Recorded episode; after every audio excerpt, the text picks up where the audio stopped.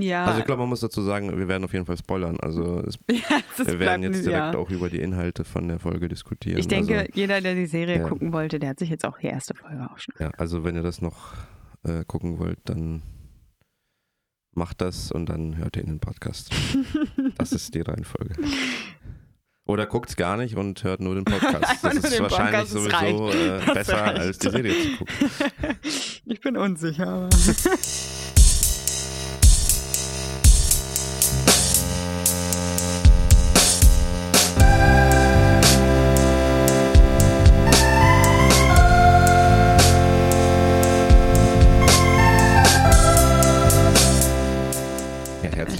Einer weiteren Folge, gerade gesehen. Laura, was haben wir gesehen? äh, The Last of Us. Erste Folge. Ja, erste Folge bis jetzt nur. Und äh, ja, dann fang doch mal an. Was äh, war dein Eindruck? Naja, Oder erzähl erst mal vielleicht, du, du kennst dich ja zumindest auch mit dem Spiel ein bisschen aus, auf Ja. dem das basiert. was heißt auskennen? Also ich habe es nie gespielt, aber ich habe ja den Vorschlag für diese Serie auch gemacht, dass wir uns die angucken, weil äh, zum einen das Spiel damals sehr gehypt worden ist und auch äh, die Serie jetzt. Die läuft, glaube ich, äh, bislang nur auf Wow oder Sky. Und äh, ja, aber sehr viele Leute haben sich die anscheinend extra geholt. Ja, ich habe die ausgewählt, weil die auch sehr vielschichtige Charaktere wohl zeigen soll. Also es ist äh, eine Dystopie, würde ich jetzt sagen. Ja, eine etwas andere Zombie-Apokalypse, mehr oder weniger, vielleicht auch. Und ja, wir haben jetzt die erste Folge geguckt. Wie ist denn dein erster Eindruck, so wo ich ja jetzt, ich, wie gesagt, kenne ja schon ein bisschen so die Backstory. Du bist da vollkommen unvoreingenommen. Also ich glaube, du wusstest ja gar nicht, in welche Richtung das jetzt geht. Genau, also ich bin da ganz unbedarft reingegangen. Und ich würde erstmal direkt da einhaken, wo du meinst, dass das eine etwas andere Zombie-Apokalypse ist. Ja, Also ich glaube, man muss dazu sagen, wir werden auf jeden Fall spoilern. Also es, ja wir werden jetzt direkt ja. auch über die Inhalte von der Folge diskutieren. Ich denke, also, jeder, der die Serie ja. gucken wollte, der hat sich jetzt auch die erste Folge auch schon. ja, also wenn ihr das noch äh, gucken wollt, dann macht das und dann hört ihr in den Podcast. Das ist die Reihenfolge. Oder guckt es gar nicht und hört nur den Podcast. Das ist wahrscheinlich Podcast, sowieso äh, besser, reicht. als die Serie zu gucken. Ich bin unsicher, aber. Also, nee, ähm, wo ich einhaken wollte, war dieses, was du meinst, dass es eine andere Zombie-Apokalypse ist. Also, was meinst du damit?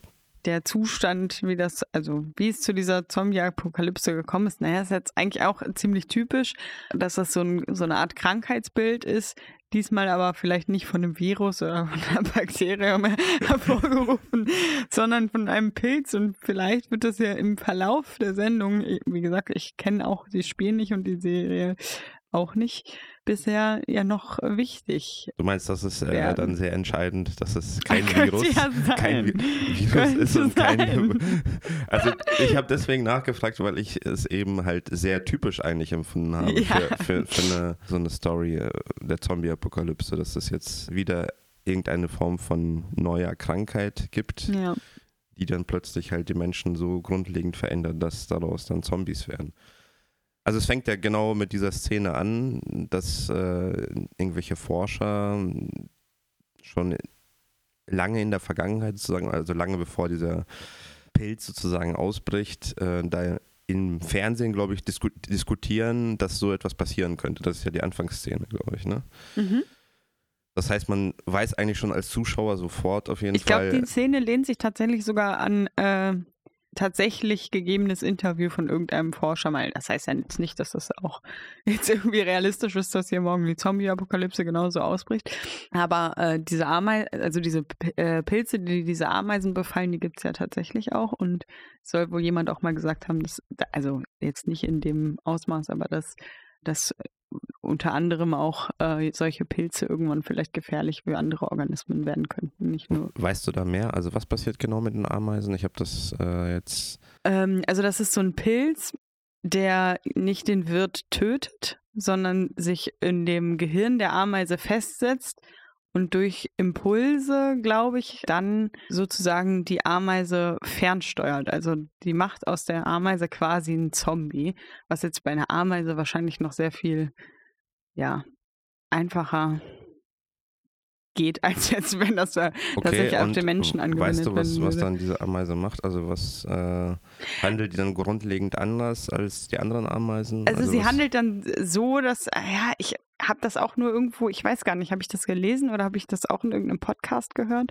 Also da müsste man vielleicht nochmal äh, googeln. Aber die Ameise sorgt dann quasi dafür, dass äh, dieser Pilz halt äh, gut versorgt ist. Und der lebt dann halt ganz lange auch in dieser Ameise und äh, Also es gibt irgendeinen evolutionären Vorteil auf jeden Fall für den Pilz. für den äh, Pilzen. Und dass er diese Steuerung da mit Genau. übernimmt. Aber es ist so ein parasitäres Verhältnis, ne? Also das ist jetzt nicht so, dass das irgendwie eine symbiotische Beziehung zwischen der Ameise und dem Pilz ist, sondern das, äh, ja, der nistet sich quasi in der Ameise ein und missbraucht die, bis sie dann irgendwann stirbt. Kann, kann er dann sich sozusagen weiter verbreiten, Also sobald die das Ameise ist jetzt gestorben nicht ist? mein Forschungsgebiet, dieser Pilz. Vielleicht sollte ich es äh, dazu machen. Also das finde ich tatsächlich eine spannende äh, Idee Hm. oder äh, auf jeden Fall ein spannender Fakt, den man irgendwie recherchieren kann, wie das dann tatsächlich ist. Ja, da können wir jetzt bis zur nächsten Folge uns ja nochmal einlesen. Genau, das ist die Hausaufgabe für dich. Für mich. dass, dass du dich ja auf diesem Forschungsgebiet Ja, das- etablieren möchtest, Das stimmt. äh, wäre zumindest äh, das Selbststudium des Wikipedia-Artikels angeraten.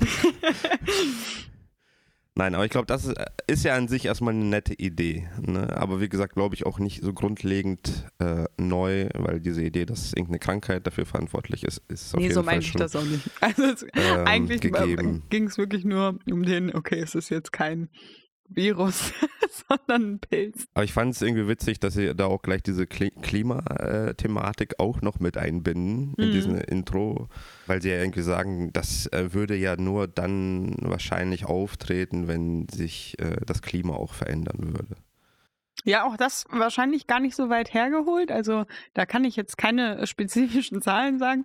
Aber in äh, meiner Ausbildung habe ich zum Beispiel auch gelernt, dass ja verschiedene Mikroorganismen bei verschiedenen Temperaturen sich A, vor, ab beginnen erst fortzupflanzen. Also die können vielleicht in einem Temperaturbereich von keine Ahnung, 0 bis 20 Grad leben, aber da werden sie sich nicht fortpflanzen und zwischen 20 und 35 Grad pflanzen sich fort und dann irgendwann wird es zu heiß und sie sterben ab. Also von daher könnt, könnte das ja natürlich schon so sein, dass wenn jetzt der, das Klima sich erwärmt, die Pilze da entweder sich mit ihrem Temperaturbereich äh, so anpassen müssten oder halt ster also quasi aussterben würden.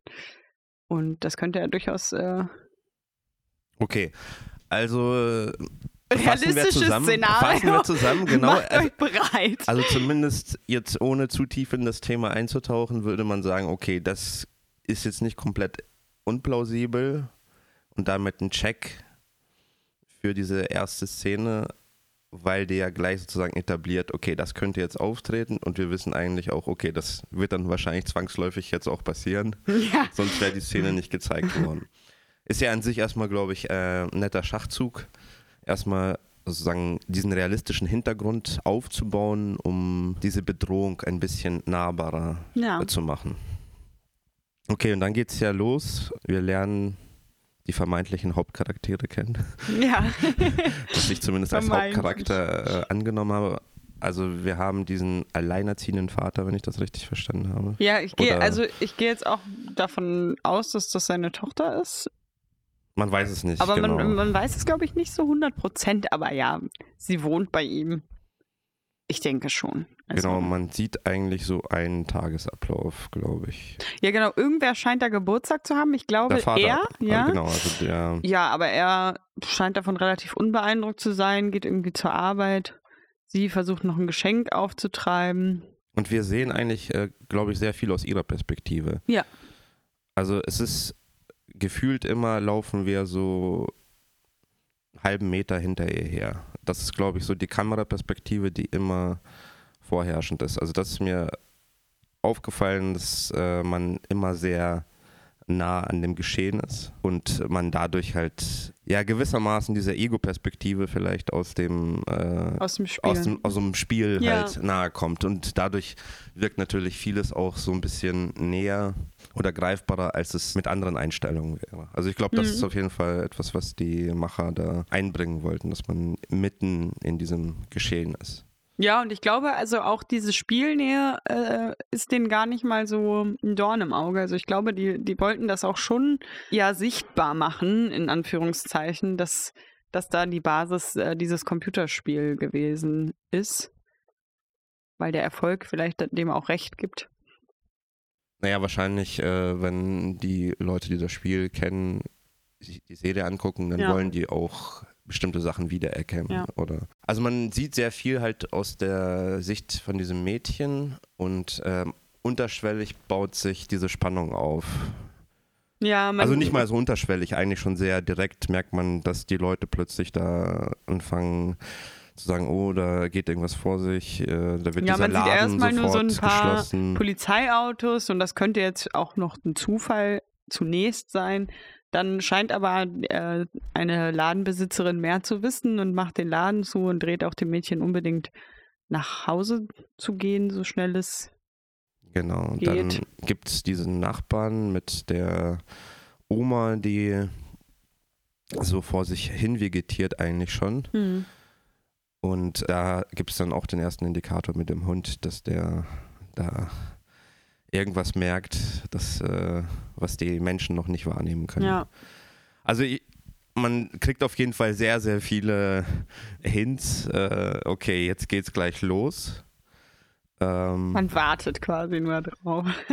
also es, ich würde sagen, da schafft die Serie auf jeden Fall, diesen Spannungsbogen so auf jeden Fall aufzubauen.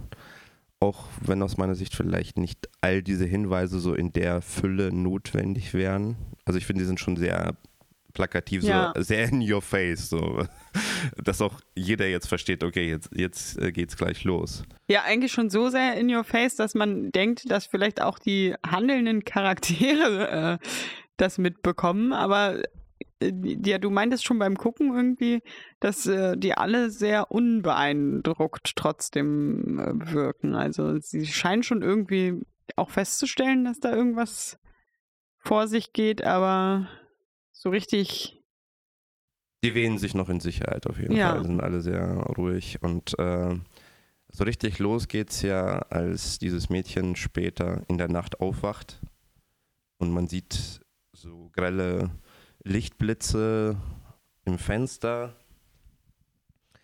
Es ist irgendwie 2 Uhr nachts. Ähm, sie geht ins Wohnzimmer. Ihr Vater ist äh, nicht zu Hause. Der ist äh, scheinbar irgendwie ein Freund aus dem Gefängnis rausholen.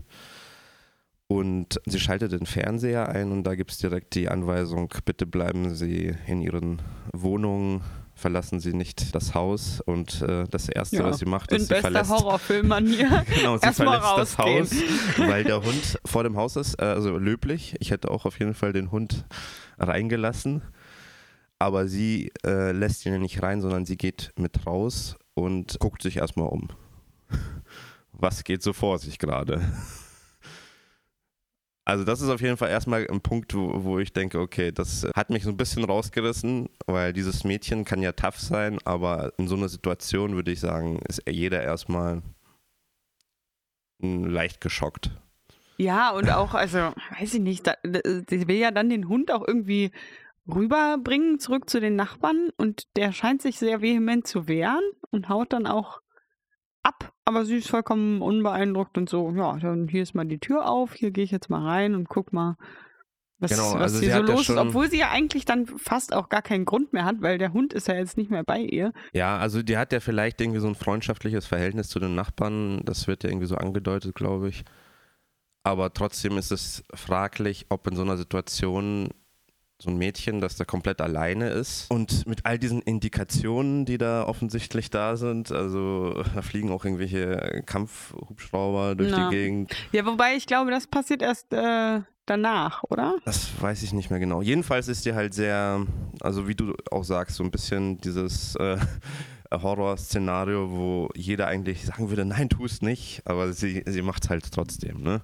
Und da sieht man direkt auch schon den ersten Zombie bei diesen Nachbarn, nämlich diese alte Frau, die äh, Also wir betiteln die jetzt einfach mal als Zombies. Ich würde sagen, dass es auch ungefähr das ist, aber äh, in der Serie wurden ja jetzt erstmal noch nicht. Also, sie sehen Benannt. aus wie Zombies, sie verhalten sich wie Zombies. also sind es für mich Zombies. Ja. Also, also das ist auf jeden Fall etwas, was ähm, die Serie nicht schafft. Also es gibt keinen Twist, zumindest bisher gibt es keinen Twist bei den Zombies. Also es sind einfach stereotype Zombies. Also sie haben keine offensichtliche Eigenschaft, die sie von irgendeinem 0815 Zombie aus der. Pop-Geschichte sozusagen unterscheiden würde oder aus der Popkultur. Also so wie man sich einen Zombie vorstellt, äh, genauso verhalten die sich eigentlich auch. Also dieses ruckartige Bewegen, Findest du das äh, typisch? Weil, also zum Beispiel von äh, The Walking Dead sind wir ja diese trägen Zombies gewohnt, die dann so äh, da durch die Ja, Gegend stimmt, stimmt. schlurfen. Ja, Und das ist ja irgendwie so mehr oder Arten. weniger der Vorteil der Menschen, dass wenn man nur schnell genug läuft, quasi der Zombie dann nicht hinterherkommt und man aufpassen muss, dass man nicht eingekreist wird oder Ja, das stimmt, da hast du recht. Aber ich glaube, diesen, diesen Bruch, dass man die Zombies äh, sozusagen mehr Beweglichkeit gibt, äh, gibt es auch schon in anderen ähm, Versionen sozusagen. Ja, kann also gut das sein. ist jetzt Also so ein, auch ein typischer Bruch, den Zombie jetzt ein bisschen gefährlicher vielleicht auch zu machen, ein Mhm. bisschen nicht so berechenbar. Also dass er sich so ruckartig bewegt und äh, ist ein bisschen gefährlicher. Ne? Aber scheinbar scheinen trotz dessen mehr Menschen überlebt zu haben als bei, im Walking Dead Szenario. Okay, du, du greifst jetzt schon ein bisschen voraus. Ne? Ja. bei dem Überleben, ja. Aber was mich jetzt, äh, das ist ungefähr so, ich würde sagen, die erste Viertelstunde von, dem, von der Serie vielleicht. Ja. Und bereits da haben wir schon ersten Zombie gesehen. Also für mich persönlich war das zu schnell. Mhm. Also es baut ja diese Spannungskurve auf und dann wird das sofort entladen. Also es gibt sofort diese Entladung, man weiß äh, sofort, hier ist das Monster, äh, auf, worauf wir sozusagen hingeführt wurden. Äh, und das sofort bricht ja auch diese ganze Action los. Sofort sind sie im Jeep, sie fahren los. Es ist sofort diese apokalyptische Stimmung da aus dem Nichts. Also man kann natürlich sagen, das ist ja vielleicht auch gewollt, dass sozusagen dieses äh, Zombie-Apokalypse sozusagen wie so eine Wand hereinbricht. Mhm. Das ist vielleicht auch die Intention. Aber andererseits, so aus der Zuschauerperspektive oder aus der Spannungsperspektive fand ich es halt nicht besonders gut, weil es halt so schnell, also es, diese Stimmung kann sich nicht komplett aufbauen, weil, weil es einfach so schnell Mhm, geht. ja, also verstehe, es wird äh, sehr schnell aufgelöst und selbst dann dieser Cut, also es passiert dann alles sehr, sehr schnell und plötzlich sind wir im kompletten Cut und wir sind 20 Jahre später da. Ja, also, ich, vorher ich fand wird, das sehr, äh, sehr wird, kondensiert. Äh, wird die äh, junge Dame, die wir am Anfang gesehen haben, aus der Situation mehr oder weniger, also sie sieht dann den Zombie, also sie geht in das Haus, sieht einen Zombie, also sieht erstmal einen verletzten Mann, dann der Zombie, der, den, der ihn angegriffen hat, äh, flieht dann aus dem Haus, aber der Zombie ist auch eher direkt auf den Fersen und dann kommt um die Ecke ihr Vater und äh, ja, rettet sie erstmal aus dieser Situation und da versucht, versucht der Vater mit dem äh, Typen, den er da aus dem Knast geholt hat und der Tochter, äh, ja, die Stadt zu verlassen, was nicht ganz so erfolgreich ist. Sie fahren eher erstmal tiefer in die Stadt rein, weil alle Highways gesperrt sind. Und da ist richtig was los, jede Menge Leute, die da rumlaufen. Man kann jetzt als Zuschauer auch gar nicht genau ausmachen, wer ist jetzt Zombie, wer ist jetzt aufgebrachter Bürger. Und dann kommt es zu einer Situation, in der sie versuchen, über ein Feld zu fliehen und dann von einem ähm, ja, Soldaten aufgehalten werden. Und ich glaube, um diesen Virus so ein bisschen einzudämmen, haben die wohl Befehl, jeden erstmal zu beseitigen. Und das versucht er auch. Genau, das ist äh, die Situation und dabei wird die Tochter oder das Mädchen tödlich verwundet und dann gibt es den Zeitsprung. Genau.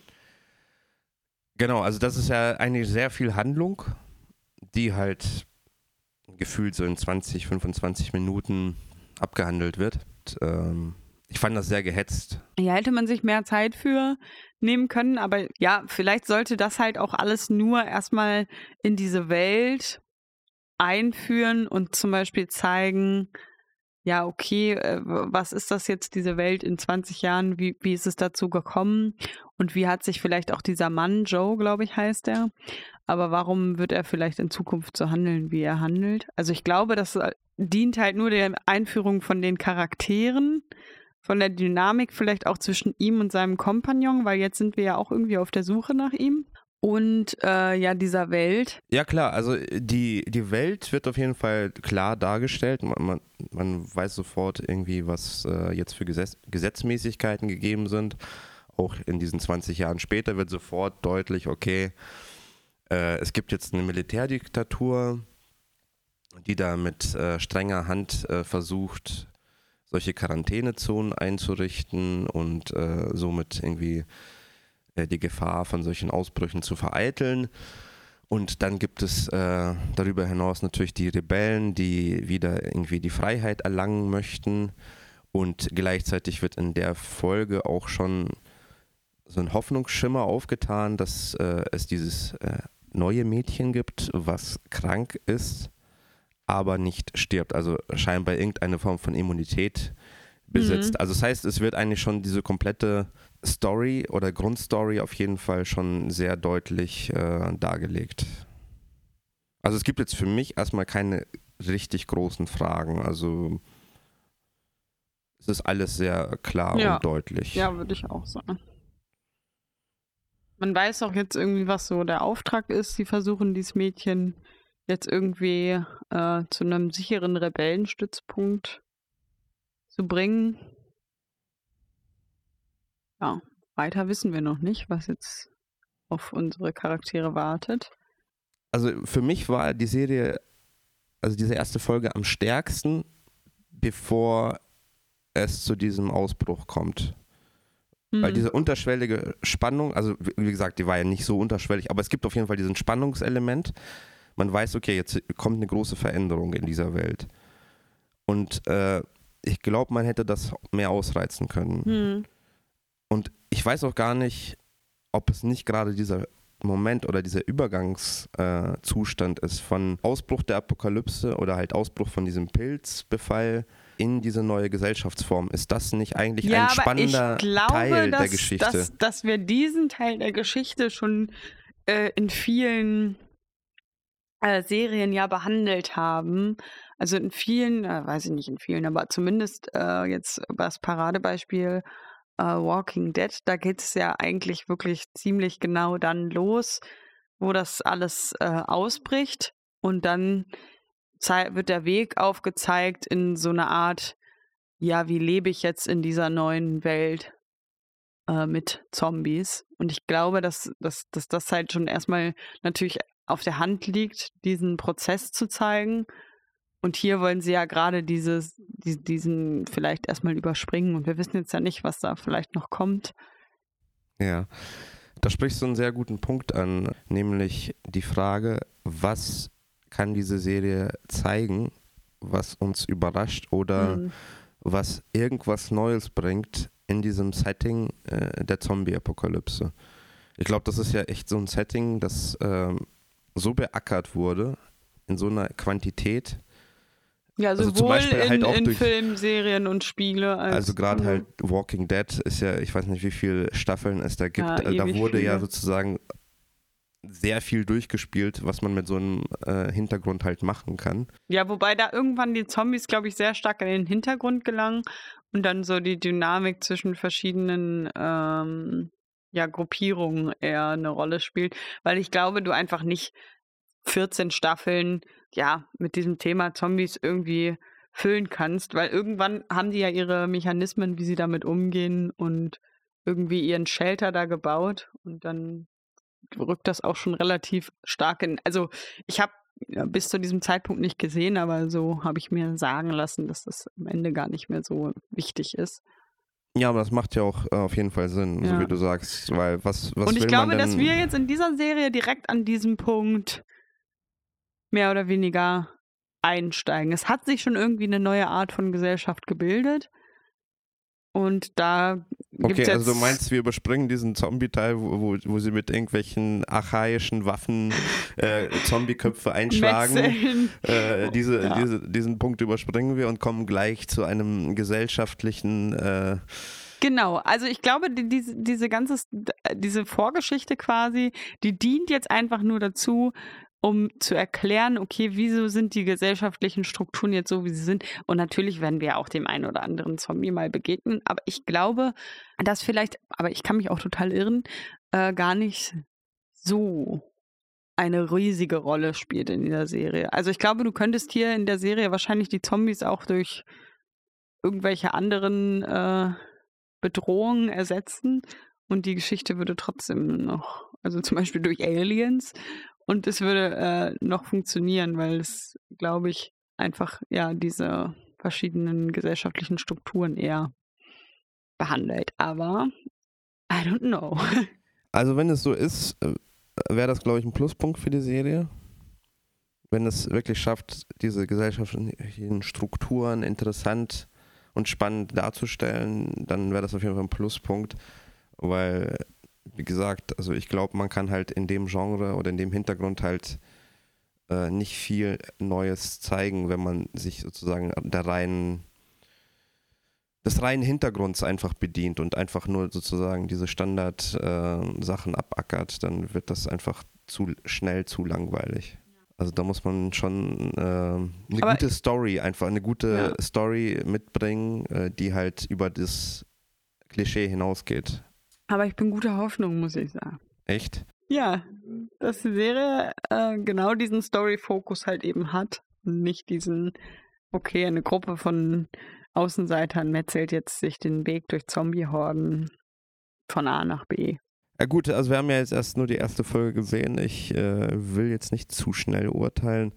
Für mich wirkte halt die Folge recht gehetzt. Äh, vielleicht haben sie natürlich auch Limits, wie viel sie äh, an Folgen für einen bestimmten Storyteil produzieren können. Ist ja auch nicht unbedingt schlecht. Also man soll ja auch nicht irgendwie die Handlung komplett plattwalzen und in die Länge ziehen. Ja, und wenn man jetzt für die Einführung erstmal sechs Folgen braucht, dann hat man auch wenig Zeit, um dann vielleicht die tatsächliche Hauptgeschichte, die glaube ich noch vor uns liegt, ja, da richtig vernünftig auszubauen, ne? Weil so eine Staffel, die hat dann vielleicht zwölf Folgen, würde ich jetzt sagen, maximal bei der Länge. Ja, da muss man dann auch genug Zeit haben, halt sich für diesen Teil der Geschichte.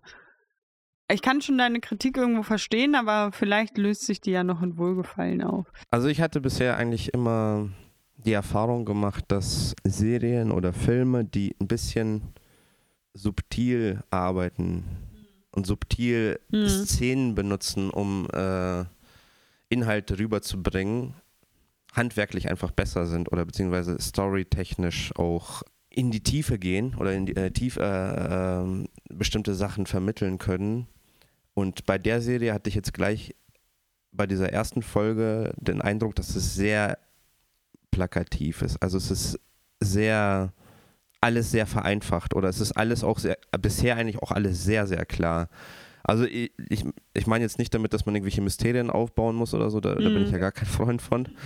Äh, aber es ist halt auch alles, äh, zum Beispiel diese eine Szene gegen das Ende, sie fliehen äh, oder wollen aus der Stadt raus, aus diesem, aus Boston raus, was, was ja abgeriegelt ist, und dabei treffen sie auf diesen Wachmann, der sie ja sozusagen äh, dem Gesetz zuführen will. Und da sieht man diese Rückblende oh, der Mann oder also dieser Hauptcharakter hat schon mal seine Tochter oder halt dieses Mädchen genau in so einer Situation verloren, deswegen rastet mhm. er jetzt so aus und schlägt ihn halt komplett kaputt. Also da frage ich mich, äh, also es ist ja nicht so lange her, dass wir das gesehen haben. Wir hätten auch als Zuschauer selber diese Connection herstellen können, wenn er so reagiert. Wir hätten das verstanden. Äh, im Gegenteil, ich fand ihn eigentlich sehr komisch in seinem Verhalten, dass er anfänglich halt die ganze Zeit versucht hat zu, also am Anfang, okay, äh, das ist ja scheinbar irgendeiner, den er kennt, also versucht er zu verhandeln, aber dann rammt ihm äh, dieses Mädchen das Messer ins Bein, er hat eigentlich eine Chance, ihn zu entwaffnen, stattdessen verhandelt er weiter. Wir kriegen das irgendwie hin. Und erst dann gibt es plötzlich diesen äh, Bruch des Charakters oder halt diesen. Äh ja, man hätte dann eigentlich eher erwartet, dass das passiert. Er sieht die Bedrohung für das Kind, was, was ihm jetzt ja quasi anvertraut wurde, und dann Kurzschlussreaktion, gib ihm, oder? Genau, also ich hätte erwartet, nach, so, sobald halt diese, dieser Kampf losgeht, nutzt er diese Gelegenheit, um diese Situation äh, zu entschärfen oder halt äh, mit, auch mit Gewalt zu beenden. Ja, aber ich glaube, man sieht auch danach, dass er damit gar nicht so glücklich ist, wie er jetzt reagiert hat. Also ich glaube, er, er hätte da schon gerne anders sich verhalten, aber da sind so Sicherungen durchgebrannt. Aber ja, also ich hätte dann auch erwartet, dass diese Sicherungen relativ zeitnah, aber er hat ja wirklich dann noch diesen, aber wa wahrscheinlich hat er dann wirklich so diese Bedrohung für dieses Mädchen gesehen und dachte so, okay, das darf mir nicht nochmal passieren. Ja gut, dass das äh, sozusagen in seinem Kopf vorgeht, das wurde uns ja wirklich halt sehr ja. klar dargelegt. Und das ist zum Beispiel so eine, so eine Szene, wo ich denke, okay, das, wenn mir sowas halt gezeigt wird, das ist zu viel. Also äh, da hält die Serie dich für blöd. Genau, da hält die Serie einen so ein bisschen für wirklich sehr, sehr blöd. Äh, die will mir also alles ganz klar rüberbringen, dass ich das ja bloß äh, alles kapiere und äh, so komplex war das ja alles gar nicht. Und deswegen habe ich da so ein bisschen äh, Befürchtung, dass das nicht zu sehr die Tiefe werden wird, von der du vielleicht gesprochen hast. Ja, die ich mir hoffe. Endlich mal eine gute Gaming-Verseriung. Äh, wäre doch mal ganz in die Richtung auch mal ganz interessant. Aber ist halt äh, grundsätzlich die Frage, ob man aus so einem Spiel wirklich, wenn man vor allem sich auch nah am Spiel hält, so eine tolle Serie machen kann. Ob das grundsätzlich Wieso? eine gute Idee ist. Also ich glaube, die meisten Spiele haben tatsächlich keine besonders gute Story. Ja, aber es, es gibt ja einige Spiele, die, glaube ich, sich da gerade auszeichnen. Und ich glaube, dass du, dass du in einem Spiel halt auch nochmal anders die Möglichkeit hast, diese Geschichte auch zu erzählen und zu erleben, weil du ja quasi handelnder Charakter bist. Und gerade auch die neuen Spiele oder äh, vielleicht auch Beispiele, die du jetzt eher kennst, ein Skyrim oder so, wo du dann halt auch wirklich Einfluss äh, nehmen kannst. Das, das ist das Einzige, wo ich mich jetzt frage, okay, wie, wie kann diese Serie das erzeugen, ohne dass ich aktiv irgendwie Teil der Geschichte bin? Weil es fehlt ja jetzt dieses immersive, ich fühle mich, als wäre ich jetzt vielleicht, keine Ahnung, wie man da gespielt hat. Ich gehe mal davon aus, wahrscheinlich Joe. Ja, ich sehe alles quasi durch seine Augen oder ihn vielleicht auch in Third Person, aber ich habe irgendwie Einfluss darauf, was er da gerade tut. Und das fällt ja jetzt weg. Ja, das ist, äh, glaube ich, auch ein wichtiger Punkt, weil sobald das wegfällt, äh, brauchst du halt eine neue Dimension. Hm. Also klar, die versuchen das ja zum Beispiel durch diese Kameraperspektiven, dich äh, mehr da einzubinden in die Handlung. Aber deswegen glaube ich ja, dass manche Sachen als Spiel gut funktionieren also ich meine, du kannst ja bei so einem Spiel äh, zum Beispiel so eine Story haben von wegen, komm von Punkt A nach Punkt B. Und dadurch, dass du da durch irgendwelche Hindernisse läufst, äh, ab und zu ein Gegner vorbeikommt, den du mit einem Kampf besiegst, ist das ja für einen Spieler, der wirklich an dem Spiel beteiligt ist, ja auch spannend genug, dass mhm. er dranbleibt und was weiß ich, zwei Stunden vielleicht verbringt. Aber wenn das in, in, einem, in einer Serie passiert, dass einfach von die Leute von Punkt A nach Punkt B gehen, und sich da durch irgendwelche Gegnermassen kämpfen, dann ist das einfach für den Zuschauer äh, super langweilig. Also ja. zumindest reicht für mich das äh, dramaturgisch nicht aus, wenn ich mir das dann angucke und denke, ja super, äh, da kommt ja wieder so eine Action-Szene, dann kommt die nächste Action-Szene, jetzt sind sie bei Punkt B angekommen, jetzt geht es zu Punkt C. Also äh, so verlaufen ja viele Spiele. Also es Und gibt, als wie gesagt, nächstes andere, sammeln sie zwölf Bärenfälle, um, genau, das muss zum um Beispiel ein Amulett des Schutzes zu... genau, das würde sich ja eigentlich keiner angucken. Also ich würde es mir nicht angucken, wie einer da irgendwie so ein Farming äh, macht. Let's oder, Plays sind äh, auch große... ja, sicherlich äh, gibt es da auch ein Publikum für, aber wie gesagt, das ist nicht etwas, was ich mir von der Serie erhoffe. Das, ja. äh, und deswegen, äh, ja, das da muss man, glaube ich, gut aufpassen, was man für ein Spiel als Serie umsetzen will. Ich kenne das Spiel nicht, ja, und von ich daher glaube auch, weiß wie, nicht, wie man es dann umsetzt. Ne? Also, ja.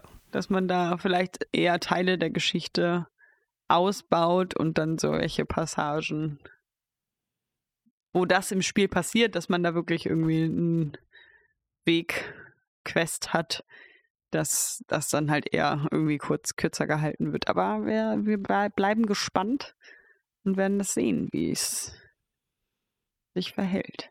Okay, ich glaube, das ist ein gutes Schlusswort. Ähm, wir schauen die nächste Folge und dann äh, gibt es eine neue Podcast-Folge von gerade gesehen.